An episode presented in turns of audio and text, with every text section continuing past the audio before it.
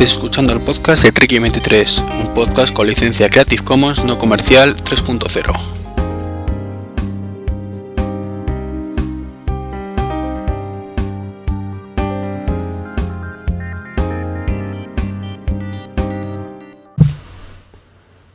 Hola a todos, muy buenas, ¿qué tal? Bienvenidos a este Trek 23 Podcast 121, un especial de, Windows largamente esperado y que ha sido casi imposible de cuadrar agendas con el invitado de hoy. Muy buenas, Pablo, ¿qué tal? Hola, muy buenas, Iván, ¿qué tal? Bueno, pues estoy con Pablo, que es un, una persona que trabaja para Microsoft, así que un poquito de Windows, Windows 10 concretamente, creo que sabe, ¿verdad? Sí, sí, un poquito al menos. O al menos esperan que lo sepa. Se, se espera eso, por lo menos. bueno, no sé si has grabado alguna vez un podcast.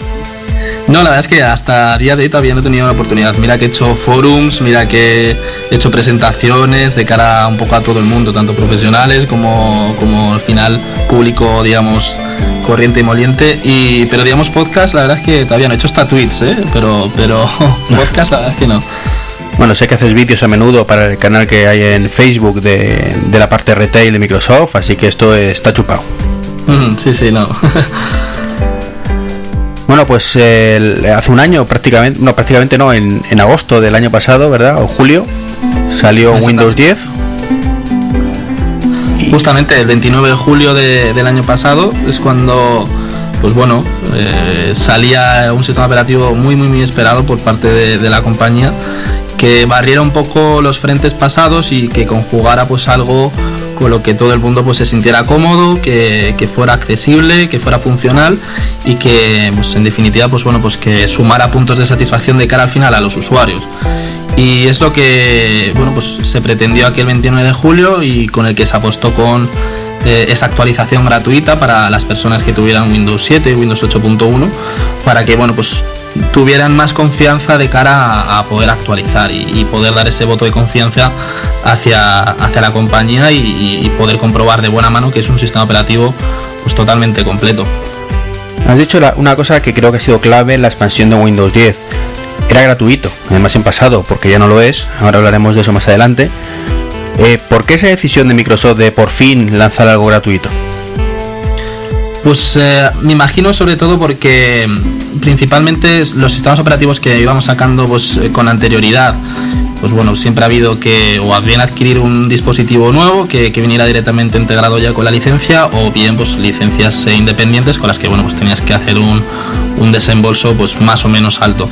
Eh, bueno, en realidad desde Windows cuando hubo la actualización ya de Windows 7 a Windows 8 cuando se propuso en su día, eh, no se hizo lógicamente de forma gratuita, sino que se hizo ya con un precio digamos algo significativo. Hablamos por aquel entonces, si no recuerdo mal, eh, durante un periodo determinado, de unos determinados meses, eh, de 30 euros. Y posteriormente se continuó con esa oferta de actualizar equipos de Windows 7 a Windows 8 como por 14,99. Eh, entonces, bueno, digamos que la idea de actualizar el sistema operativo para abrirlo a más personas que se pudieran interesar sobre él, pues eh, aunque sea pagando, bueno, pues eh, fue una medida quizás para, para ver qué, qué opinión o, ver qué, expectativas se podían llegar a tener con, con ese pago. Y me imagino que, bueno, pues eh, viendo y haber, habiendo visto, en este caso, pues eh, las diferentes panoramas, pues bueno, se decidió apostar con Windows 10 para hacerlo de forma gratuita. Eh, recuerdo esa actualización efectivamente de Windows 7 o versiones incluso de Windows Vista, Windows 8 por 30 euros. De hecho, eh, confieso que yo legalicé mi copia de Windows gracias a esa actualización. Pagué los 30 euros de rigor y pasé de una licencia piratilla que tenía de, de Windows 7 virtual, eso sí, porque la, la tengo en una máquina virtual en, en el Mac. Eh, y digo, bueno, eh, creo que es un precio razonable, no lo que se pedía anteriormente y me pareció justo pagar por ello. Entonces eh, actualicé a Windows 8 y esa licencia es lo que ah, gratuitamente después he actualizado a Windows 10. Sí, exactamente. De hecho, a mí es lo que me pasó en su día con, con, mi sobremesa. Yo venía de Windows 7, no tenía, no tendría más que a lo mejor un año mi, mi equipo, mi sobremesa. Y a raíz de salir Windows 8, aproveché yo, como, pues, como tú bien dices, Iván, la, la, actualización, la promoción que había para actualizar por ese precio que yo consideré que estaba bastante bien ajustado. Y, y sobre todo un poco porque ahí sí que el cambio fue bastante más drástico de lo que ha sido con Windows 10. Entonces, eh, a mí, bueno, pues personalmente me llamó más la atención, un sistema operativo muy innovador, para bien y para mal pero que apostaba por una serie de cosas que a mí me parecían interesantes, quise darle la oportunidad y, finalmente, pues bueno, esa licencia de Windows 8 pasó luego a ser Windows 8.1 y finalmente se ha convertido en Windows 10. Entonces, bueno, la verdad es que la apuesta al final ha salido bastante bien. En precio sí, no así quizás en ejecución, porque yo recuerdo mucha gente quejarse de Windows 8. Sí, bastante gente, pero ya no en cuanto a, a, estabilidad, digamos, o a, o a, recursos, consumo de recursos, o... No, en temas de interfaz, de, que me han cambiado todo de sitio, me han cambiado todo de sitio, ¿por qué? Principalmente eso, fue uno de los eh, grandes problemas que, que, que, tuvo Windows 8, que si estos cubos que dan vueltas de colores, donde está mi clásico menú inicio, ¿no? Fue una de las cosas que, que desde el principio pues bueno se achacaron eh, vamos inmediatamente. Y, bueno que se intentó depurar luego con las versiones como es la de Windows 8.1 pero bueno digamos que el concepto ya había se había alargado demasiado y, la gente ya no estaba por la labor de, intentar volver a aprender sobre algo que no terminaba de, comprender. Y, digamos que bueno pues esa interfaz para cierto público pues no, no fue lo más cómodo digamos posible para, para una usabilidad normal o, básica digamos. Y un par de años después en cierta forma me reculasteis no mm, y Windows 10 que es el, un mix al menos yo, a mí me gusta venderlo así aunque a lo mejor es un sacrilegio entre Windows 7 y Windows 8. E, efectivamente, es una convergencia al final de, Windows 8, ¿no? Con esa interfaz, con algo con lo que los usuarios, pues a lo mejor sí conocían más o estaban más acostumbrados, que era Windows 7 o, sistemas operativos anteriores con ese clásico menú inicio, y, donde, bueno, pues eh, los dos tienen una, una, convivencia pues perfecta y se puede eh, utilizar, digamos, un, un tipo de interfaz u otras según pues la, necesidad en el momento. Entonces pueden coexistir de, una manera perfecta. Al igual que antes en Windows 8 quizás eh, era un poco como decía un poco más engorroso no el, poder acceder al escritorio. Pues bueno ahora partimos directamente desde un menú de escritorio totalmente visible y accesible y ya luego si queremos pues podemos hacer uso de, esas aplicaciones o de esos cubitos no como mucha gente eh, llamaba y, poder utilizarlos. Unos cubos que por cierto lo que he notado al menos como usuario es que las aplicaciones no les hagan provecho. Es verdad que quizás eh, no es que no es que no se saquen provecho porque las aplicaciones como tal, la verdad es que las funciones eh, que integran están perfectamente conseguidas y, bueno, pues realmente las diferencias que pueda haber con otros sistemas operativos no las conozco al detalle, pero sí que son totalmente funcionales y al final ejecutan prácticamente yo diría que, lo mismo. Lo que pasa que yo veo más problema de desconocimiento sobre determinadas aplicaciones que, falta de que la propia falta de uso, ¿no? Si, si la gente supiera que en la tienda de Windows tienes ciertas aplicaciones de las mismas que podrías tener en otros sistemas operativos, probablemente se podría aprovechar bastante más. Te hablo, pues bueno, de aplicaciones, pues bueno, hoy en día eh, con la nueva actualización que sacamos ya del 2 de agosto y, muy en la línea de, nuestra línea de teléfonos móviles o de incluso de nuestra consola Xbox One, eh, vamos todos un poco al unísono en la misma dirección en cuanto a las aplicaciones. Entonces al final el, ecosistema es bastante amplio y podemos eh, aprovecharnos de ambos entornos, de los tres concretamente, del móvil, de, digamos, de la consola y, del ordenador, para, crear bastantes aplicaciones que sean todas compatibles y, crear un nicho al final muy, muy, muy interesante y que, y que se pueda explotar por parte del usuario. Sí, yo me refería, a lo mejor es por el conocimiento mío que, no lo utilizo el tiempo bastante, es suficiente, ¿verdad? Pero yo lo que veo es que los tiles, que si no me equivoco, ¿cómo se llaman los cuadritos estos? Mm, sí eh, están vivos, los eh, creo que originalmente se llama Lifestyle o algo así, si no me sí, se siguen llamando Lifestyle. Vale, vale, pues la habéis cambiado el nombre. Eh, y están muy chulos, la verdad es que están muy chulos. El del correo te informa de nuevos correos, el del tiempo te pone el tiempo ahí en el local de lo que tengas, el de noticias te va saltando de uno a otro, pero son todas aplicaciones nativas. Entonces, mm. lo que no he visto son aplicaciones de terceros, ni siquiera el propio Office de Microsoft, que, que tenga un lifestyle ahí puesto, simplemente como mucho puedes poner el icono. Hmm, sí, eso, eso sí que es verdad. Eso depende más de la propia integridad, digamos, con el sistema operativo. En este caso, las muestras sí que las hemos querido desarrollar con, con esa característica que es, como tú dices, bastante, pues bueno, mm, curiosa, ¿no? Interesante, te facilita un poco la, información sin necesidad de abrirla. Pero por parte de terceros, pues eh, me imagino que el desarrollo quizás se varíe o a lo mejor hay determinadas aplicaciones que, que no terminan de ofrecer una información necesaria, digamos, sin, sin necesidad de abrirla, ¿no? Quizás eso ya me imagino que depende de los desarrolladores como, como, lo, como el punto de vista que, ellos tengan. Sí, sí, sí, yo creo que, es la clave, es un problema de los desarrolladores. Lo que pasa es que quizás en este caso no se ha sabido por vuestra parte, y perdón que diga por vuestra parte, aunque no, sí que no es una decisión tuya, el, el vendérselo bien, esa, esa característica que está muy chula. A mí como usuario me parece una cosa muy, muy chula. Sí, no, no, desde luego, es como tú dices, una, una forma muy, muy curiosa de, de poder estar al tanto de, de, todo lo que te acontece en tu sistema o en tu equipo si, sin necesidad de, de tener que abrirlo pero bueno, es verdad que, eso, que hay algunas aplicaciones, como tú decías, pues por ejemplo, ahora mismo que yo tengo aquí cerca en el menú inicio, pues por ejemplo las clásicas de, de Word Mobile, Excel Mobile o PowerPoint Mobile, pues quizás podrían hacer como una especie de interfaz en el que apareciera los últimos archivos abiertos o algo similar. Podría ser, pero bueno, es que ya digo, como eso a nivel de, desarrollo no sé lo que determina o, por qué se apuesta por una cosa o, por qué se apuesta por otra, la verdad es que no, no, sé en qué se basan. Pero bueno, sí que sería interesante que en general en todas sí que ofrecieran ese, esa información. Eh, las clásicas son más populares como Facebook, Twitter, e incluso juraría que Messenger también sí que te lo, sí que te lo ofrecen, sigue teniendo esa funcionalidad del, del live title. solo que, bueno, pues hay que ver las, las otras, ¿no? Las otras cientos de miles de aplicaciones que también que tenemos que, bueno, pues no todos lo, lo tienen así. Esto me recuerda quizás una de las cosas que yo escuchaba sobre todo a... Bueno, tú supongo... Ay, que me lío yo. Supongo que conoces un blog que se llama wintables.info. Mm, sí.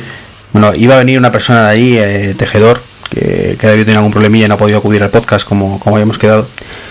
Y yo recuerdo una de las cosas que, cuando hablo con ellos alguna vez me han comentado, y es que el problema de quizás de Windows 8 y que se extienden también a Windows 10 ha sido que no se ha sabido vender eh, y llegar al gran público. No que fueran malas ideas, sino que han sido mal transmitidas. ¿Lo compartís internamente eso? Bueno, a ver, nuestra idea siempre... Mm, eh, la idea de transmitirlas, la verdad es que sí que es un punto, un punto clave porque seguimos un poco en la línea de, lo que hablábamos antes. Eh, sacamos sistemas operativos con unas determinadas características, pero luego pues hay gente que, que pues, por puro desconocimiento pues no sabe que se pueden hacer, hacer cierto tipo de cosas. Pero digamos que por nuestra parte yo creo que sí que estamos seguros de, esa comunicación, de, al menos saber que sacamos un, un, sistema operativo lo suficientemente productivo, con suficientes características para, para seguir eh, mejorándolo pero en cuanto a la propia comunicación en sí, eh, nosotros tenemos en, bueno, pues en las diferentes tiendas eh, las famosas RDX ¿no? que, te ayudan a, poder ver lo que puedes llegar a hacer con ese dispositivo, en este caso con Windows 10, ¿no? esas versiones de demostración. Entonces, eh, en realidad nosotros sí que confiamos en que el mensaje se, está transmitiendo. Otra cosa es que bueno, al final cale o no cale tanto en el usuario final. Muy bien. ¿Qué te voy a decir? Eh, vamos a centrarnos ya en Windows 10, ¿vale? Hemos hecho una pequeña introducción de Windows 8, novedades. Eh, cuenta un poco los puntos fuertes de Windows 10 respecto a versiones anteriores. No de la versión primer aniversario, que hablaremos después de ello. ¿No te parece? Vamos a dividirlo un poco. Eh, los bloques serán antes de Windows 10, Windows 10 y luego el, último será el, primer aniversario, que ya contaremos todas las novedades de la gente que, ha ido actualizando o, que si lo tiene pendiente, pues que, que espera para actualizar. Mm, sí, sí, no, eso desde luego. pues eh, bueno, a ver, el, digamos que los puntos más fuertes que, que ha habido o que hay o que sigue habiendo en, en, este Windows 10 con respecto a otros sistemas operativos son varios. ¿no? Nosotros lo que primero quisimos dejar claro es lo que también comentamos un poco al principio, es decir, la, facilidad de uso, el, tener tu, a tu disposición ese menú inicio clásico donde las personas pudieran ver perfectamente dónde tienes ubicadas sus archivos, dónde pueden apagar perfectamente su equipo y, donde además pues luego a nivel eh, de personalización pues pueden configurar sus aplicaciones, su barra de tareas, donde pueden anclar todo lo que quieran, es decir, al final hacer un, un, escritorio digamos pues totalmente funcional y al gusto de cada uno. Eh, eso digamos en la parte de personalización o de accesibilidad. Eh, luego nosotros hemos querido también reforzar mucho, mucho, mucho el mensaje de seguridad. Eh, nosotros, o, bueno, pues coloquialmente, o, se extiende mucho la idea de que, pues bueno, Windows es un poco más vulnerable que otros, pero nosotros tenemos mm, pues ciertas barreras de seguridad o ciertos métodos de seguridad que, apoyan mucho el hecho de que sea un sistema operativo, pues hasta ahora eh, el más seguro que hemos sacado, ¿no? Hasta ahora, pues a través de Smart Screen, ¿no? En Internet Explorer o en Microsoft Edge, o a través de eh, en este caso nuestro eh, propio firewall con Windows Defender, entre otras funciones. Entonces nosotros seguimos definiendo que Windows es un sistema totalmente seguro, que, que en este caso es de confianza, de hecho también pues bueno, hemos, hemos accedido a través de tecnologías como la de Intel RealSense a métodos de acceso aún más seguros como, como es Windows Hello. Es decir, que ya no es que solo nuestro dispositivo sea seguro, sino que la forma de acceder a él también sea aún más segura. Hay una cosa, perdona que te interrumpa. Sí. Eso, esto decía de Windows Defender, y es que se puede decir que, Windows 10 es el primer Windows que el, antivirus es opcional. En mucho tiempo. Mm. Exactamente. Eh, la idea con Windows 8 también seguía más plausible. Lo que pasa que, bueno, pues eh, se va avanzando, se van desarrollando cosas e ideas nuevas y, lógicamente, los sistemas de seguridad al final siempre están a la orden del día. Entonces, eh, es una de las cosas que también se, ha querido mejorar. Pero bueno, Windows 8, digamos que mantenía una línea muy similar en cuanto a, seguridad. Lógicamente, el paso a dar a, Windows 10, pues tiene que escalar también esa seguridad y, sobre todo, pues lo que hablábamos antes. íbamos a poner a disposición de muchos, muchos, muchos, muchos usuarios un sistema operativo quizás para ellos nuevos. Entonces el tema de la seguridad tenía que ser fundamental. Y como te decía con, con respecto a, Windows Hello, es, lo que hará principalmente como, como acceso ¿no? al dispositivo, que sea totalmente seguro, personal, porque al final eh, a quien está reconociendo el dispositivo es a ti y no al vecino o a tu hermano o a tu hijo. Entonces eh, es también un, una, un pilar digamos fundamental para nosotros. Cuenta, cuenta un poquito más de Windows Hello, que es un gran desconocido para muchos usuarios. Pues eh, Windows Hello es, es, una característica eh, exclusiva de, digamos, de, Windows 10 en la que se habilita o bien a través de Intel RealSense, eh, que corre en este caso la parte de tecnología de, Intel y que viene ligada a ciertos dispositivos, es decir, que no está disponible en todos los equipos con Windows 10, únicamente aquellos en los que, bueno, pues por determinado hardware se ha decidido instalar. y que es una cámara, ¿no? Exactamente, sí, es como una tercera óptica en este caso que te hace un escáner en 3D que mide totalmente la profundidad, las facciones, en este caso son parámetros biométricos lo que mide y, te permite reconocer en este caso tanto la cara como, como la huella. Y un ejemplo de todo esto, por ejemplo, es Surface Pro 4, ¿no? entre algunos dispositivos de, gama premium con Windows 10, que, es quien lo lleva instaurado.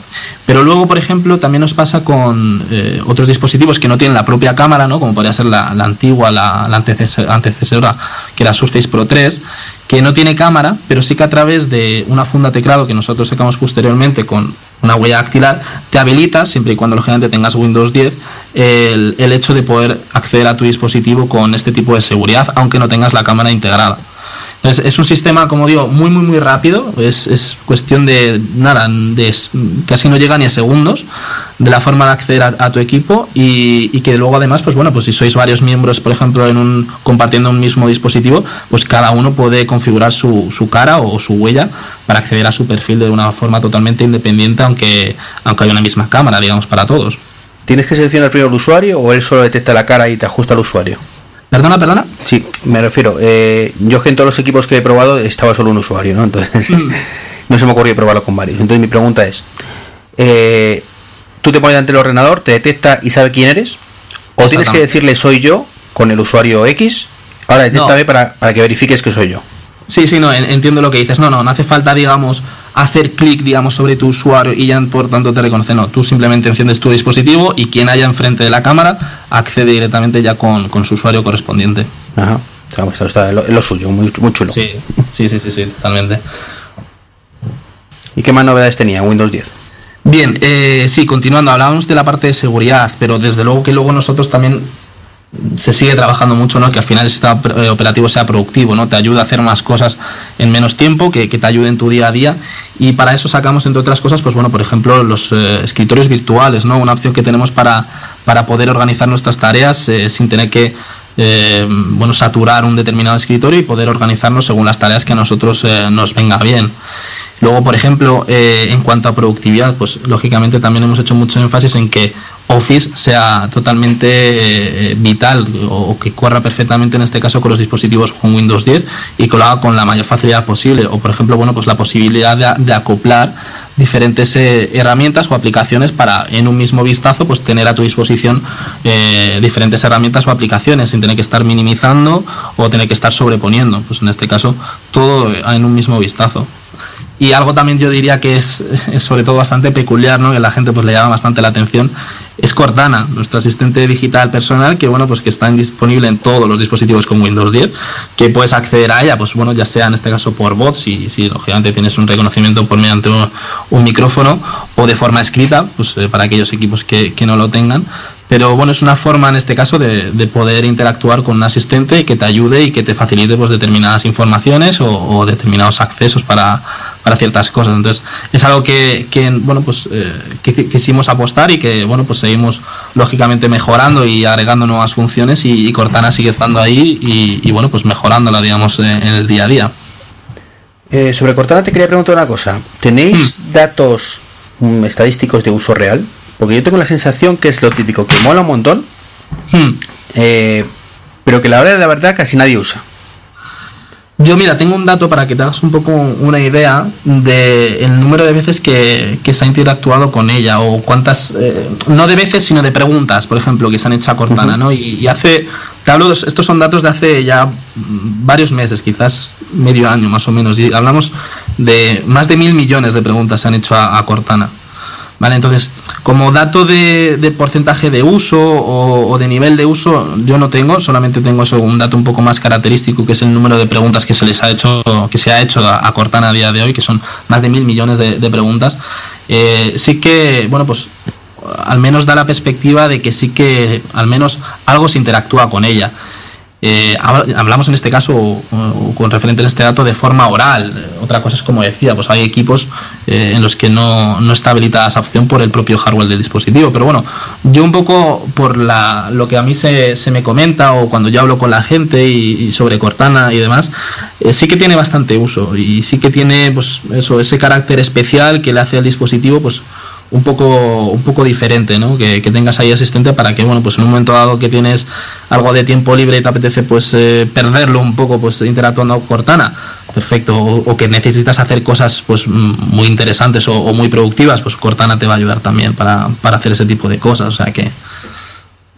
Va, estupendo, entonces mi, mi, percepción es equivocada entonces. A ver, me imagino que dependerá también con qué, con qué público se hable. Quizás eh, un público pues un poco más eh, tirando hacia, hacia joven o, tirando hacia un poco más eh, entendido en, quizás en, las tecnologías, pues a lo mejor saca, sabe sacarle un poco más de provecho. Si hablamos a lo mejor de un público un poco más mayor, pues lo ven como, como un adorno más que, más que otra cosa, porque no saben realmente a lo mejor cómo, cómo explotar Cortana. Pero, pero bueno, me imagino eso, que será un poco en dependencia del tipo de personas o demás. Yo, yo sin más, eh, no es algo que utilice habitualmente, pero sí que es algo que pues, eh, cuando, por ejemplo, fácilmente me tengo que acordar determinadas cosas o simplemente, por ejemplo, eh, yo que soy fiel aficionado al Atlético de Madrid y quiero buscar algo de información, pues directamente en el cuadro de búsqueda de Cortana, pues todas las noticias relacionadas, pues por ejemplo con el Atlético de Madrid, pues me lo facilita, ¿no? Sin, tener que estar ahí deambulando entre los diferentes periódicos deportivos. Entonces, a mí, yo particularmente la uso, no como te digo todos los días, pero sí que al final es algo que, que si sabes que existe y sabes cómo funciona, desde luego que es un gran método de apoyo. Yo te digo, la, percepción que tengo, pero no, yo no de Cortana, sino es aplicable a cualquier asistente personal, o sea, a Google Now, a Siri hmm. o, a, como digo, Cortana. Y es una cosa que está chulísima, pero que en el día a día, pues la gente. Hay dos tipos de perfil, efectivamente. El que lo conoce bien y lo utiliza a todas horas, y el que no lo conoce ni lo quiere conocer. yo lo veo así. Entonces es que llega un momento que, que dices que la gente pasa del tema, pero es cierto que el que lo utiliza es muy intensivo. Hmm. No, no, totalmente. Eh, yo, bueno, por ejemplo, bueno, pues yo también he utilizado, por ejemplo, eh, Google Now y me parece también muy, muy práctico. O sea, desde luego que los que, digamos, estamos más relacionados con, con ellos, sea, una vez ya hemos descubierto qué se puede hacer con ellos, es algo que yo creo que al final eh, utilizamos pues bueno de una forma más o menos continua. Gente que no sabe realmente para qué es como te decía pues lógicamente por sí solos es difícil que, quieran investigarlo. A no ser que pues bueno pues haya alguien de por medio pues que le diga oye pues mira sabías que tú puedes hacer con Cortana esto o puedes hacer con determinado asistente esto digamos el efecto wow de decir ah pues mira joder pues mira voy a investigar un poco si no, si no tienen ese, ese tipo de feedback por parte de, otras personas, es difícil que por sí solos quieran descubrir o, algo de relación a esos asistentes digitales. Por ¿tiene, ¿tiene activación por voz Cortana?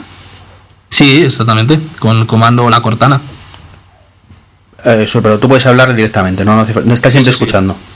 Mm, exactamente. Que todo el mundo va al microfonito de abajo.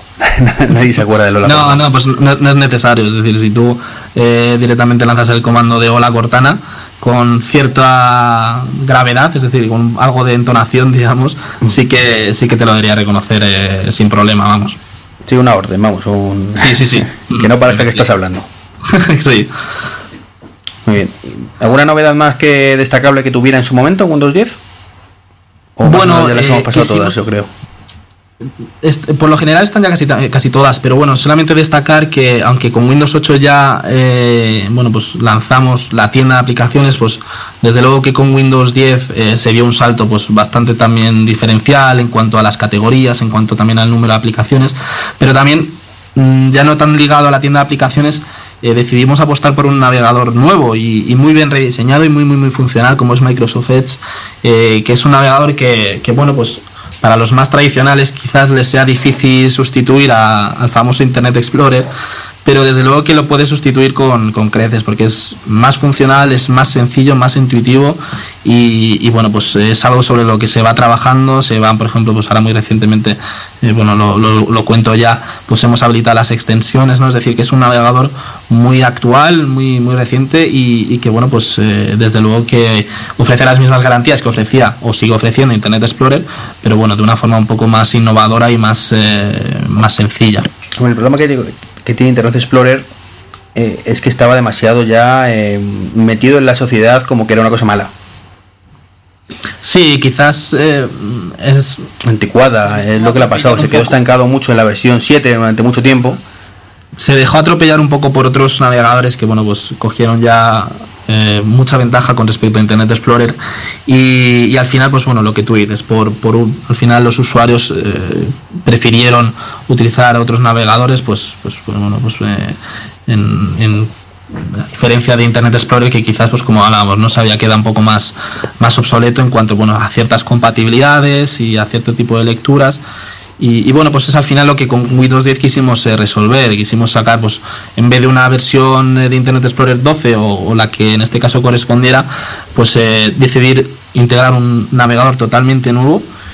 con el cual ya empezar a, competir de tú a tú con el resto de navegadores y, poder trabajar sobre ello con un sistema operativo pues que, que lo respalde totalmente, vamos. Yo aquí con el, con el Edge me parece un buen navegador, pero tengo un problema, es que me parece muy poco intuitivo la configuración. O sea, simplemente para algo tan básico como cambiar el motor de búsqueda, me he vuelto loco en algún equipo. Ahí a nivel personal te puedo dar también un poco la razón. Eh, digamos que el menú, la interfaz en, sí es muy sencilla, no, no, tampoco te puedes perder mucho, pero sí que si quieres configurar ciertos aspectos, eh, a lo mejor tienes que mirar dos veces, ¿no? Como quien dice. Entonces, bueno, ahí yo personalmente también lo comparto un poco, aunque en general la interfaz, ya digo, eh, me parece súper sencilla y, los, bueno, pues el tamaño de, las opciones, de los botones, perfectamente elegible. Eh, quizás como tú dices, porque a mí me ha pasado elegir el motor de búsqueda que tú quieres, ¿no? O, demás, es un poco más, un poco más, bueno, no, no, no tan sencillo. Vale, vale, no pasa nada. Ya lo mejoraréis. Vale. Y, con respecto bueno, a más novedades eh, con, Windows 10, pues bueno, ya eh, las últimas, las que competen un poco a, también la integración que hemos querido hacer con, Xbox y en este caso las aplicaciones, como decíamos, universales, ¿no? que, atañen también a, nuestra, a nuestra consola y, la convergencia que va a haber con, o que ya hay a día de hoy con los juegos. Eh, Windows 10 lo hemos establecido pues como te decía antes, ¿no? Un sistema operativo nuevo, funcional, productivo, pero que al final también lo hemos querido extender a un público gamer que, también crece y que al final pues también se tiene que sentir respaldado por un sistema operativo. Y en este caso pues no hay mejor que otro que, Windows 10 y por ello pues muchos títulos de, Xbox que, bueno pues iban a ser o son exclusivos de Xbox One pues eh, al finalmente también van a poder ser jugados en Windows 10 entonces es también una clara apuesta por nuestra parte para, para que ese público pues eh, pueda utilizar dispositivos con Windows y, pueda aprovecharlo en este caso con, nuestros mejores juegos. Eso para mucha gente se ha considerado como un tiro en el pie. De por qué me voy a comprar la Xbox si puedo jugar en el ordenador. Sí, digamos que nosotros hemos abierto un poco ahora las posibilidades del público. Es decir, antes, como tú decías, antes si tú querías jugar, por ejemplo, pues un Gears o un Halo, pues te tenías que ir a Xbox. Ahora estamos dando la oportunidad a que ese público, pues en vez de una Xbox, eh, lo haga a través de su dispositivo con Windows 10. Pero también es verdad que eh, los requisitos que vas a tener que reunir para jugar a ese juego en, Windows 10 no van a ser eh, ni mucho menos los mismos que, vas a tener que, que, poder hacer en este caso en una consola Xbox One. Es decir, estamos hablando de que un, ordenador eh, gamer pues eh, supera fácilmente los 1000 euros, cosa que bueno, pues en este caso Xbox One eh, hablamos que por 250 euros ahora mismo tienes la posibilidad de jugar prácticamente a lo mismo. digo prácticamente porque a nivel gráfico, lógicamente, en Windows 10 tienes un salto de calidad mayor, eh, por DirectX 12 o por las resoluciones 4K ¿no? que, ahora mismo soportan algunos juegos, pero más allá de eso el, juego no deja de ser el mismo, o sea que ahí ya dependerá un poco la cuestión personal de cada uno. Me imagino que vas a decir que no, aunque no sea porque no te van a dejar decir lo contrario. Eh, pero sigue apoyando Microsoft 100% en el Xbox One o la, o la serie o la más que el Xbox One las consolas como tal, propias? totalmente, totalmente, vamos, sin ningún tipo de duda. Sin ningún tipo de duda. Lo que pasa que eh, la experiencia de al final del jugador eh, también evoluciona. Y, lo que conocemos ahora como consola, que es estar sentados pues delante de una televisión con un mando, pues eh, bueno, poco a poco va a ir variando, ¿no? Y, y, para eso tenemos pues tecnologías más avanzadas, como se están empezando a ver, como son eh, las Oculus, como son eh, las HTC Vive, etcétera, ¿no? Es decir, una forma de interactuar con un juego diferente y que al final eso desemboca en un tipo de, consolas diferente. Hablo en este caso, bueno, pues con Xbox One no, hay ningún problema, pero bueno, de cara a un futuro eh, del año que viene, pues nosotros eso, instauraremos una nueva consola que haga frente y, que al final pues bueno también permita ese tipo de jugabilidad más avanzada más bueno pues del, del siglo XXI podríamos decir sin renunciar al jugador, pues digamos, común o jugador más casual que quiere hacer uso pues de, del uso de la consola como lo ha hecho habitualmente, vamos. Yo ahí la verdad es que no tengo consola, pero siempre he pensado que a pesar de que ser considerada quizás la, gran perdedora de esta generación, lo siento, pero creo que, el dato está ahí en cuanto a número de ventas, eh, para mí la Xbox One es la mejor consola que hay. Entonces, eh, y muchas veces gracias a, a Kinect, que ha sido una cosa que ha sido denostada. ¿Por qué mm. ya no vende Kinect en España Microsoft? Sí, es, es verdad que, bueno, se sigue vendiendo Kinect, eso sí, como tal, el, dispositivo como tal. Eh, otro caso, otro debate sería el tema de los, del desarrollo de juegos adaptados para ellos. La verdad es que hasta ese punto yo lo desconozco más porque no, no, o sea, no, no trabajo vamos, directamente con, con Xbox y a día de hoy eh, pues lo que conocemos sobre Kinect es un poco, pues eh, más bien poco, pero eh, sigue siendo una opción para aquellos que quieran disfrutar de determinados contenidos, como, como puede ser los multimedia, por ejemplo, seguir lanzando comandos con tu consola, pero ya a nivel de, videojuegos es verdad que, bueno, pues no se está viendo como, como, bueno, quizás se pretendía haber apostado desde el principio, pero bueno, eso ya son cuestiones que yo al menos a, día de hoy no sé por qué, por qué rumbo van ni, hacia, ni hacia dónde se dirigen. Pero desde luego que Kinect como tal sigue estando, se sigue dando soporte, mm, eso por supuesto, y sigue teniendo su funcionalidad dentro de Xbox One. Otra cosa es, como te decía, es el tema de los videojuegos que, bueno, pues quizás no están tan a la orden del día con, con Kinect. Bueno, a ver si la próxima generación se mantiene el Kinect y, y da eso un, un pequeño golpe de timón a, a los porcentajes. Sí, veremos. Al final, como en todo, al final las sorpresas siempre al final acaban saliendo y, bueno, pues no sabemos. Ahora mismo estamos en un punto, pero luego en unos meses puede que estemos en otro. O sea que esto muchas veces es así de impredecible, al menos por nuestra parte. No, más que nada es que en mi caso, eh, creo que te lo he comentado alguna vez, yo soy muy fan de la videoconferencia. Mm. Y, y, claro, joder, es que la, la Xbox está genial para, para de videoconferencia del salón. Sí entonces me quitas el Kinect y se queda como una cajita ahí muy bonita para jugar, pero si no eres muy jugón, pues tampoco sirve de mucho.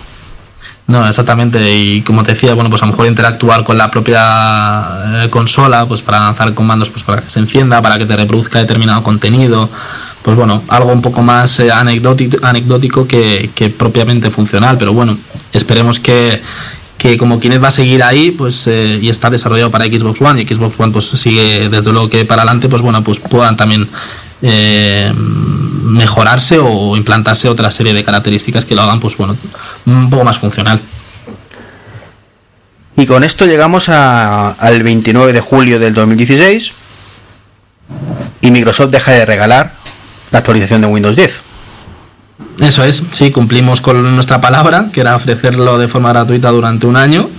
Y bueno, pues la gente que así lo hubiera aprovechado, pues iba a tener ahora en adelante un sistema operativo muy vivo, eh, con bueno, pues mm, características nuevas que se iban a ir implementando pues cada cierto tiempo. Y, desde luego bueno pues con, con unas ventajas que, que, bueno pues otros sistemas operativos no iban a tener. Entonces sí ese 29 de julio pues terminó esa, esa oferta y de hecho bueno pues para celebrarlo sacamos el 2 de agosto pues esa anniversary update para, para celebrarlo pues como decía con aún más funciones y características antes de entrar en esas funciones y características ¿por qué dejáis de regalarlo? me pregunto porque es que lo, pienso fríamente digo vamos a ver eh, han tenido un año para todo el que quiera actualizar que se actualice, menos los cuatro que a lo mejor ni se han dado cuenta ni, ni tienen intención de hacerlo, se lo han pensado mejor, etcétera. Eh, y el resto, a fin de cuentas, viene con equipos nuevos, con lo cual la licencia OEM ya está pagada. Entonces, ¿qué sentido tiene empezar a cobrar cuando el porcentaje de, usuarios que te queda por absorber es tan pequeño que además seguramente si le, si le cobras no, no lo vas a recuperar nunca? Bueno, me imagino que habrán pronosticado ¿no? que, durante que un año es tiempo suficiente como para atraer eh, un público más que suficiente o necesario para, para, poder tener una base sólida sobre, sobre Windows 10 y, me imagino que habrá sido por eso el, poder bueno pues eh, haber anunciado un año y, no haber anunciado que fuera algo indefinido el poder actualizar a, a Windows 10 quizás también porque eh, con la perspectiva de tener un año, pues los usuarios al final intentan estar un poco más espabilados y como tú dices, siempre hay algún que otro rezagado, pero al final pues eh, te metes más de lleno eh, si tienes una fecha con caducidad que no que si la tienes eh, totalmente abierta, ¿no? Digamos que no es lo mismo que en un momento dado vayas a cerrar el grifo que dejarlo siempre abierto, que al final la gente pues se toma la comodidad de, de actualizarlo pues a saber cuándo. Entonces quizás ese año pues sirvió para que las personas fueran conscientes de ese tiempo límite que iban a tener y, bueno, pues en, el tiempo que ellos consideraran, pues dar ese salto. A mí, desde luego, me parece que es un año más que, o sea, un tiempo más que, prudente como para poder, pues bueno, eh, poder eh, tener la idea de si vas a querer actualizar o no. Y, al menos, bueno, pues yo creo que ha servido para, para, que a día de hoy pues tengamos más de 350 millones de dispositivos actualizados o, bueno, en este caso, corriendo con Windows 10. Sobre actualizaciones, quiero, eh, conviene aclarar una, duda que creo que mucha gente tiene es, si tú restauras tu dispositivo a Windows 8 o Windows 7 o lo que tuvieras anteriormente, sigues teniendo licencia oficial de Windows 10, ¿verdad? Sí, eh, de hecho, bueno, pues la, la, clave se te queda totalmente ligada a Windows 10. Lo que pasa es sí que es verdad que ha habido, a raíz de que haya finalizado esa actualización a Windows 10, eh, se nos ha notificado que bueno, ciertos equipos cuando los restauras de fábrica pues han vuelto a fábrica literalmente, es decir, al sistema operativo original ¿no? con el que venía ese equipo. Pero bueno, no hay problema porque a través de nuestra página web de, Windows pues te puedes volver a descargar la ISO y, como tu licencia directamente ha sido activada también con Windows 10 eh, vas a poder volver a instalar Windows 10 sin problema. Vale, lo digo por si alguien en este caso pues le ha pasado que, no, bueno, pues no, sería tampoco raro el poder restaurar a, fábrica y que te encuentres con el sistema operativo inicial. Si en este caso lo has activado con Windows 10, eh, al descargarte la ISO no vas a tener ningún problema. Sí, es una cosilla que la gente le da miedo. De, ay, ahora restauro, ¿qué pasa? Pero la licencia, como ya no gratuito, me cobras. Sí, sí, no, una, una, duda más que, más que lógica y que lógicamente pues también pues, se nos ha formulado con bastante frecuencia y vamos, totalmente comprensible. Bueno, Pablo, pues si te parece vamos a hablar ya de la parte final y es Windows 10 el primer aniversario, que también supuso, eh, aparte del final de la, como hemos dicho, de, la parte gratuita, eh, un montón de novedades, como por ejemplo una cosa que me entusiasmó cuando lo vi fue eh, las nuevas características de Cortana, que no sé si llegaron todas a la versión final o no, pero desde luego cuando se hizo la presentación tenía muy buena pinta. Sí, eso es, como he comentado, para celebrar ese aniversario, pues bueno, decidimos hacer pues una actualización un poco acorde, ¿no? Para, para esa celebración. E integramos muchas funciones nuevas. Eh, si, por ejemplo, empezando por lo que tú comentas con Cortana, pues eh, al final eh, algo tan a priori como podría ser, eh, a priori me refiero básico, como podría ser que Cortana siguiera pudiendo ser útil cuando el equipo estaba bloqueado, ¿no? Porque incluso gente pues comentaba, oye, si, si yo tengo el, equipo totalmente bloqueado, Cortana me sigue haciendo caso, no me sigue haciendo caso, pues bueno, precisamente habilitamos que aún estando el, equipo bloqueado, pues Cortana pudiera seguir interactuando contigo, que te pudiera seguir facilitando información, que pudieras escuchar música en segundo plano eh, reproducido por ella, eh, es una de las características y funciones nuevas que integramos, al igual que bueno, pues recordatorios con, Cortana que ya se podían hacer, pero que en esta vez también los hemos integrado mediante fotos y mediante el navegador Microsoft Edge. Es decir, a través de Microsoft Edge eh, hay determinadas, bueno, determinadas páginas, no, en cualquier página, digamos, podemos agregarla como, como recordatorio, recordatorio de Cortana y agregarlo pues como un recordatorio para, para más adelante. No, sí, funciones bastante útiles además. Sí, sí, no, totalmente. Pues será lo típico. Recuérdame que vi esta página en tu rato. Sí, incluso, por ejemplo, a mí un, caso que no se me dio hace mucho, eh, perdona, que se me dio hace no mucho, fue, eh, bueno, pues consultando restaurantes, ¿no? Los que, a los que, bueno, pues poder salir un poco de la rutina y, bueno, pues dentro de las opciones que hay en, en, Microsoft Edge, pues precisamente está la de agregador recordatorio de Cortana. Entonces yo vi un restaurante que tenía pues buena pinta y, en vez de pues hacer lo clásico, ¿no? que a lo mejor copias la URL y te la guardas en algún lado o lo que sea, pues directamente di al botón de agregar recordatorio a Cortana y, directamente ya me lo quede enlazado en los recordatorios de Cortana para que cuando yo más adelante pues quisiera consultarlo, pues ya sé qué restaurante es o, cómo lo describí yo, ¿no? que puse restaurante con buena pinta y ya Cortana pues lo tiene identificado ahí y ya me muestra en este caso el enlace para yo poder eh, volver a consultarlo cuando quiera. No, pues una, una funcionalidad útil, como digo. Sí. ¿Y qué más novedad este os de la manga? Pues hemos hecho mucho énfasis en, en este caso en una función o característica nueva que hemos denominado como Windows Sync y que no es otra que ahora en la barra de tareas, pues los que hayáis actualizado podréis comprobar que es como un lápiz que precisamente están todas las funciones eh, bueno, pues, vinculadas a, ese tipo de función, ¿no? A, un lápiz. A un lápiz como puede ser activo, como es el que viene en la propia Surface, es decir, que viene con sus funciones ya determinadas, o a un lápiz pasivo, pues como podría ser un puntero, ¿no? Eh, nosotros hacemos mucho énfasis en el uso del lápiz porque eh, tenemos datos de que mucha gente sigue tomando notas o sigue trabajando en general sobre, sobre el papel. Y al final, si eso de una forma se puede transcribir o se puede, digamos, transformar en algo digital, como es a través de un dispositivo con Windows 10, es algo que al final pues, eh, va a multiplicar la productividad por, por mucho. Entonces, nuestro, nuestro gran foco, digamos, entre otras cosas, en esta Anniversary Update ha sido facilitar las cosas a, la gente que quiera o tenga un dispositivo táctil y, tenga la opción, en este caso, de, de, utilizar un lápiz. Y para ello hemos agregado, como os digo, en ese, en ese botón eh, una serie de herramientas, por ejemplo, unas notas rápidas en las que tú al escribir con tu propio lápiz son inteligentes, es decir, tú puedes eh, escribir, en este caso todavía está únicamente está disponible en inglés, ¿vale? Tendremos que tener configurado el, idioma en inglés para que de momento esas notas inteligentes sean así de inteligentes, si no se nos, se nos quedarán únicamente como notas. Eh, más adelante sí que ya vendrán en español, ¿vale? Es algo sobre lo que se está trabajando. Pero estas notas como... De momento. ¿Perdona? Que, que se está trabajando porque no hay fecha de momento. No, no, no, no hay fecha, no hay fecha. Me imagino que será una cuestión de, de un cierto tiempo y que cuando tengamos ya la, la, confirmación oficial de que ya está disponible en otros idiomas, como es el español, pues eh, vamos, pues lo, lo, comunicaremos. Pero estas, estas notas rápidas que, que, son muy útiles, pues eh, te facilitan las cosas, como es, por ejemplo, eh, añadir un recordatorio, como puede ser pues, llamar a tu hermana mañana a las 9 en esa nota y que directamente se te sincronice con Cortana como recordatorio.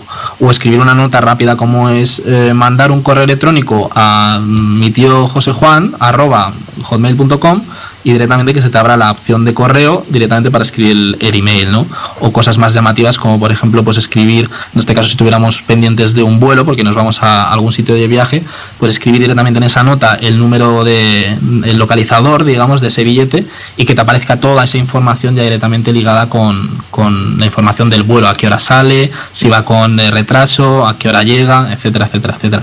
¿Vale? Eso directamente con esas notas, como digo, inteligente. Y, lógicamente las notas también hablamos de clásicas eh, listas de la compra, ¿no? Que tú puedes empezar a hacer una lista con pues, huevos, galletas, azúcar, ¿no? Y según vas escribiendo, pues tienes la posibilidad también de ir tachando de forma eh, automática para que, bueno, pues confiera ese aspecto de lista de la compra.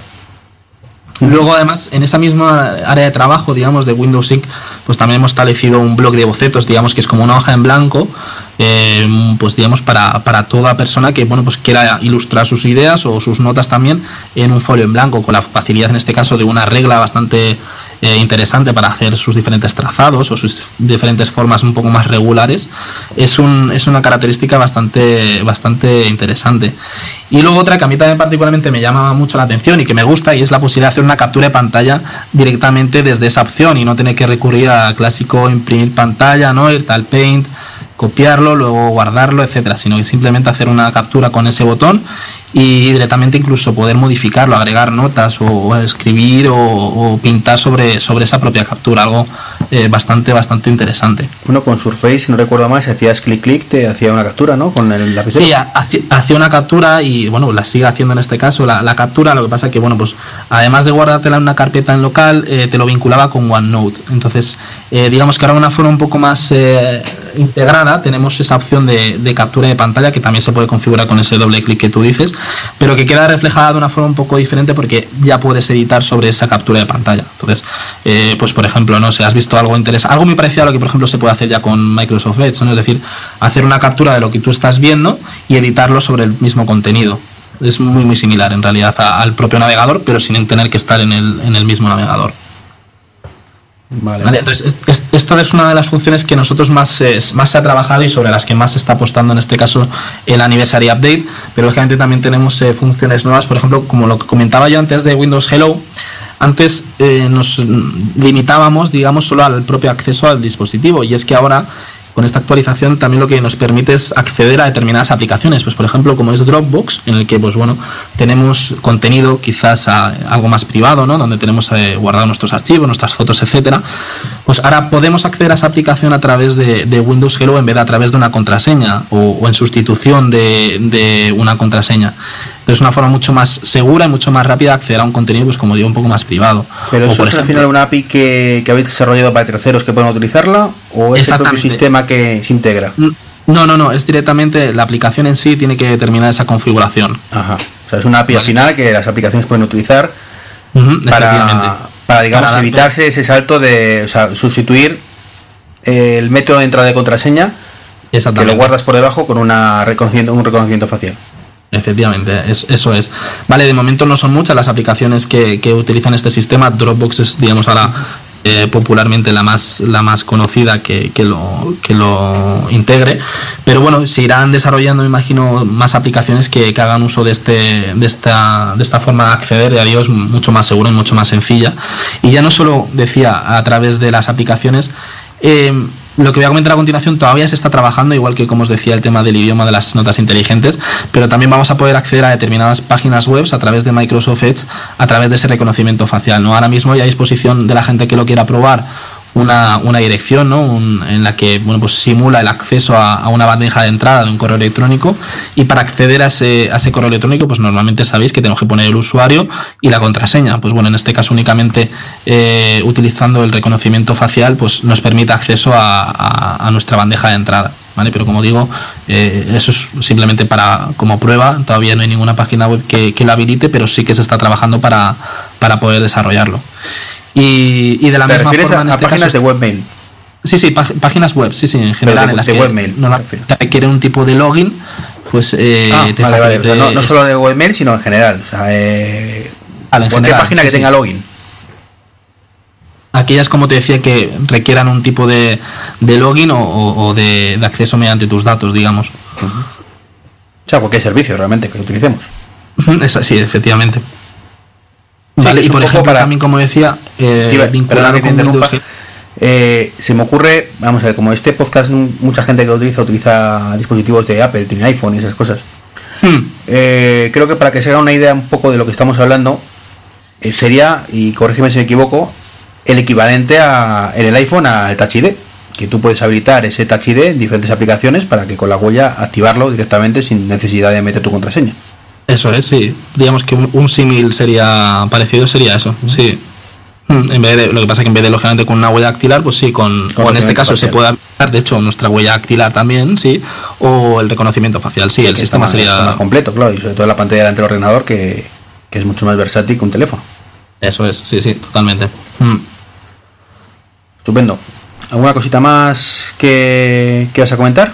Con, sí, con Windows Hello una última cosa que hemos implementado también muy interesante y es que eh, bueno, pues en la tienda de aplicaciones, lógicamente tenemos la disposición de comprar juegos, películas, eh, música, etcétera, pero al final, bueno, pues también ha habido casos en los que eh, esas compras, pues a nada que sepas la contraseña de, esa persona a la que haya vinculado la cuenta, pues estás perdido, ¿no? Porque te hace ahí un desembolso que, madre mía, cuando luego vayas a ver la, factura. Entonces, eh, lo que nosotros también hemos habilitado es Windows Hello como método de acceso previo al pago de una determinada aplicación. Entonces, eh, con eso sabes y estás totalmente seguro de que quien vaya a acceder a comprar esa determinada aplicación es tú bajo tu propia seguridad o responsabilidad, vamos. Ahora que comentarlo en la tienda, se me ocurre una cosa que, es una limitación que habéis puesto y no, y no está muy clara por qué. O sea, inicialmente creo que la tienda tenía la instalación en dispositivos ilimitados, o de eran muchos. Y de pronto, golpe por razo, hace unos meses, eh, muchos meses además, lo creo que se capó a, a cinco dispositivos, ¿es así? Em, ¿El uso de la tienda te refieres? Sí. O sea, tú una aplicación que está asociada a tu cuenta la puedes tener como mucho en X dispositivos. Mm, en X dispositivos. Pues no, me constaba eh, esa, esa, información, al menos a, mí no me han reportado nada con respecto a ese tema, o sea que ahí van, desconozco un poco cómo... me, suena, eh, que a lo mejor no es así, eh, pero me suena que lo leí en algún sitio. Mm, pues bueno, puedo, puedo verificar un poco a ver si, si eso es así. Eh, no deja de ser una cuestión interesante, porque bueno, puedes, como tú dices, tener varios equipos. Hombre, me extraña que, a lo mejor una misma persona tenga tantos equipos, pero sí que a lo mejor por comodidad tienes a otras personas asociadas a tu cuenta. y, no sé si a lo mejor tienes un número limitado de, instalaciones de una misma aplicación, ¿no? Que es a lo que creo que, te refieres. Sí. Mm, pues eh, te lo tendría que verificar, ¿eh? yo ahora mismo no, no, sé si eso es así o, si no lo es. Es que me suena que, que a alguien de Wintable le pasó. No se me acuerdo si fue con la actualización de, Windows 10 o, la siguiente, la de aniversario. Pero sé que me suena que le pasó algo de eso. Por eso, a ver si que, que Javier no haya podido venir, que seguro que se acuerda. pero, pero bueno, ya, seguro que me lo dice en otro momento. Pues sí o bueno. Vale, pues no, de todas formas investigaré yo un poco sobre el tema porque me parece algo, algo sí interesante saber. Y en cuanto tenga la información, si, si la puedo tener, pues la, os la comparto sin problema. Perfecto.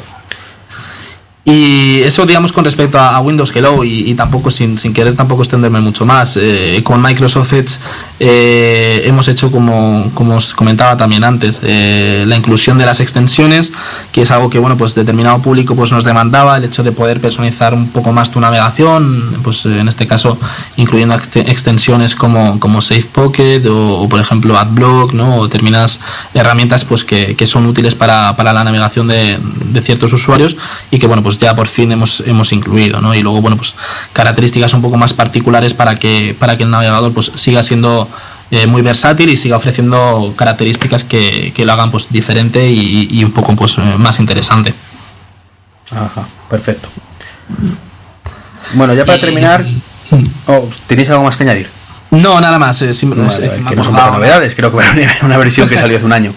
Me, he acordado simplemente ahora, eh, al, recordar sobre, sobre Xbox, eh, simplemente, ya, además de lo que ya he comentado anteriormente sobre, sobre Xbox, lo que sí que hemos implementado es una característica muy interesante para aquellos que sean un poco más jugones, que es eh, aquellos juegos que nosotros, como decía antes, eran exclusivos de Xbox One, pero que ahora también van a estar disponibles en Windows 10, hemos desarrollado una característica que se llama Xbox Play Anywhere, que te permite jugar ese mismo juego en ambas plataformas. Es decir, aquellas personas que adquieran el juego en este caso de, formato digital, eh, automáticamente al sincronizarlos y al vincularlos a tu cuenta Microsoft vas a poderlo jugar tanto en tu Xbox como en tu equipo con Windows 10. Entonces es una forma muy muy sencilla en este caso de poder continuar tu progreso, continuar con tus logros, independientemente de si estás en tu consola o si estás en tu portátil y te has ido de viaje y te apetece echar una partida, por ejemplo. en tu teléfono, ¿no? Aunque está un poco el proyecto aparcado. No, de momento el teléfono no creo que cumpla con las especificaciones porque eh, a día de hoy los juegos eh, son, son extremadamente gráficos en el sentido de que demandan muchos requisitos y un móvil a día de hoy no, no, es compatible con ese tipo de juegos. Ah, pensaba que sí que, no, con las obligaciones universales, porque creo que tienen que ser juegos desarrollados de forma universal, ¿no? Sí, pero son juegos diferentes. Es decir, una cosa son los juegos que, ponemos a disposición del público, juegos, pues, eh, digamos, eh, muy casuals, ¿no? Y yo, a los de los que estoy hablando ahora son de los juegos propiamente de la consola, de Xbox ah, One. Vale, vale, vale. De los que son exclusivos nuestros y que, lógicamente, sí que requieren un mínimo de motor gráfico y una serie de, características que los móviles a día de hoy no cumplen. Pero entonces con esa actualización, como digo, hemos habilitado esa función de Xbox Play Anywhere y que además en este caso también permite jugar en servidores compartidos, es decir, jugar en un mismo en una misma partida usuarios de Windows 10 y usuarios de Xbox One. Vale, estupendo, pues tiene una pinta estupenda eso también, la verdad. Sí, a, mí eso de, empezar una partida en un sitio y terminar en otro me gusta mucho, la verdad. bueno, pues te voy a, te voy a hacer una pregunta en, eh, sobre Windows 10 en general, ¿vale? Que me pasó hace poco. Voy a ser un poco malo con esta pregunta, pero bueno, ha sido bueno en el podcast, ¿no? sí, Te he puesto en aprietos. No. Pues, ¿Se va a solucionar algún día ese error de Windows 10 que está de los inicios, que se carga el menú inicio y tienes que restaurar para volver a, ponerlo en marcha? Mm, concreta, o sea, te refieres a abrir el menú inicio y que luego tengas que, en este caso, no, A ver, te comento rápidamente. Yo estuve instalando en casa de una amiga hace poco un, programita que no era compatible con Windows 10 además. Y en medio de la instalación, aparentemente se instaló al final funcionaba el programita eh, y en un momento hubo que reiniciar y cuando reiniciamos ya no había forma de pulsar el menú de inicio, ni Cortana, ni, nada. O sea, como que se quedó bloqueado diferentes funciones. Sí, todo funcionaba perfectamente menos el menú menos la barra de abajo. Estuve buscando en internet y sí había era un fallo reportado desde hace más de un año. Eh, y, como solución te daban pues a través del PowerShell meter cierta línea de comandos que a mí no me funcionó. Entonces tuve que restaurar el equipo después de instalar todo. Solo por ese fallito. Entonces me parece que es un fallo gordo. sí, no, desde, luego. Eh, es verdad que mm, al ser un entorno en el que hablo de Windows, en el que permite accesibilidad a, multitud de aplicaciones y de aplicaciones de escritorio, es verdad que bueno pues al final eh, se ve o se puede ver un poco perjudicado porque algunas herramientas pues al final eh, las instalaciones no las procesen como, como debiera de ser pero, pero bueno, siempre es algo sobre lo que se trabaja y, bueno, pues a efectos prácticos al final lo que viste que quedó reportado y, me imagino, bueno, pues que son una serie de circunstancias que se tienen en cuenta. Por algo también nosotros sacamos siempre muchas actualizaciones, eh, me refiero muchas. Eh, seguimos eh, tratando de enfocar un, sistema operativo actualizado en el que se agregue ya no solo contenido, sino que bueno, pues determinados problemas, ¿no? como puedan ser a lo mejor ese, pues se puedan solventar o, compatibilidades o problemas en este caso derivado de otros eh, tipos de circunstancias, pues gracias a esas, actualizaciones pues permitan eh, em, poder ejecutarlo de una forma más que correcta. Entonces, al final si en un momento dado te puede pasar eso, eh, desde luego que puede pasar con, bueno, pues con determinadas herramientas. Luego quizás un poco más adelante, pues eh, puede que, eso ya se haya solventado, ¿no? Hay veces que, como decía, pues ciertas instalaciones, ciertos comandos, pues, pues pueden entrar en conflicto con, con, por el motivo que sea, vamos, con el, con el sistema y no permitir esa, esa instalación. Y quizás, pues en unos meses cuando lo vuelves a, intentar, pues se instala todo perfectamente. Entonces, bueno, siempre esto es un poco a base de de, los pequeños errores que, que, se, que, van saliendo, pues intentar corregirlos y, poder abrir ese abanico para que al final todo el mundo cuando quiere instalar algo pues no se encuentre ningún tipo de problema. Bueno, pues a ver si. Bueno, no voy a probar entre unos meses, no sé qué, creo que otra vez, pero bueno, si me vuelvo a enfrentar a Sí, no, es, es, verdad que el hecho de, tener que restaurarle es un poco un fastidio, pero, pero bueno, pues es, es una, una, mala, una mala maza que tenemos ahí en este caso con, con ese programa de, en tu caso. Sí, no, no todo puede ser perfecto. bueno, Pablo, pues muchísimas gracias por, por estar aquí. Nada, muy con la agenda que, como he dicho al principio, estuvo complicado porque llevamos hablando de este podcast desde hace meses. Sí, sí, desde luego. Y bueno, y pretendía haberlo hecho contigo, pues fíjate, pues eso, un poco con, con, la, con el lanzamiento de esa actualización, pero es verdad que como pilló ahí justo en agosto, un poco temporada ya, ya de vacaciones, pues ha sido un poco más complicado eh, cuadrarlo, pero bueno, pues mira, ya al final se ha podido hacer y, nada, y desde luego que un, un, placer haber estado por aquí. Muy bien. ¿Tienes Twitter o algo donde la gente pueda contactarte o tenemos eh, personal, no tengo personal. Eh, bueno, en realidad sí que lo tengo, pero es totalmente en desuso. O sea, es decir, únicamente me limito a leer más que a, más que interactuar. pero sí que tenemos nuestro propio Twitter, en este caso el, equipo de, formación al que pertenezco de, Microsoft, donde, donde desde luego que bueno pues eh, nos podéis preguntar lo que queráis y, donde nosotros también compartimos mucha información, que es MSF Experts, terminado NS Y, bueno, pues ahí también estaremos encantados de, ayudaros o de interactuar o de, o de charlar, vamos. Perfecto, pues una vez más, muchísimas gracias Pablo. A vosotros y ya repetiremos en otra ocasión algún podcast de estos. Sí, sin duda. Cuando salga el segundo aniversario. Muchas gracias, Iván. un saludo. Un saludo.